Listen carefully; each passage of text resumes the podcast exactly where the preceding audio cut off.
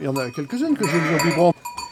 Après, même parmi celles qui sont élevées au biberon, même euh, si on a un contact très proche euh, au moment de l'allaitement, après, quand elles sont adultes, elles ne vous connaissent plus. Hein. Ça sont sauvageonnes euh, de nouveau, quoi.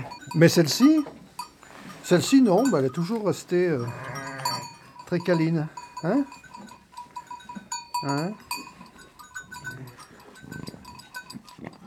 Je suis Bruno Charles, un des éleveurs, et je suis président du groupement pastoral des Madracham Chaudes depuis 2013. Enfin, ça ça aime pas spécialement les, caresses, les moutons.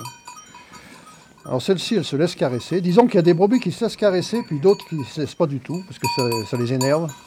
Mais, mais même celle-ci qui se laisse caresser, je suis pas sûr qu'elle cherche vraiment la caresse.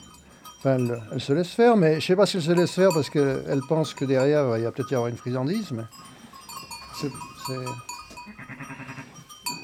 Le mouton, c'est quand même une bête assez distante par rapport à une hache ou un cheval ou un âne qui, cherche le contact.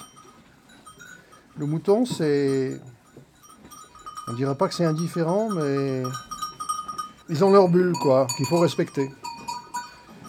Bon, celle-ci, elle a pas trop de bulles.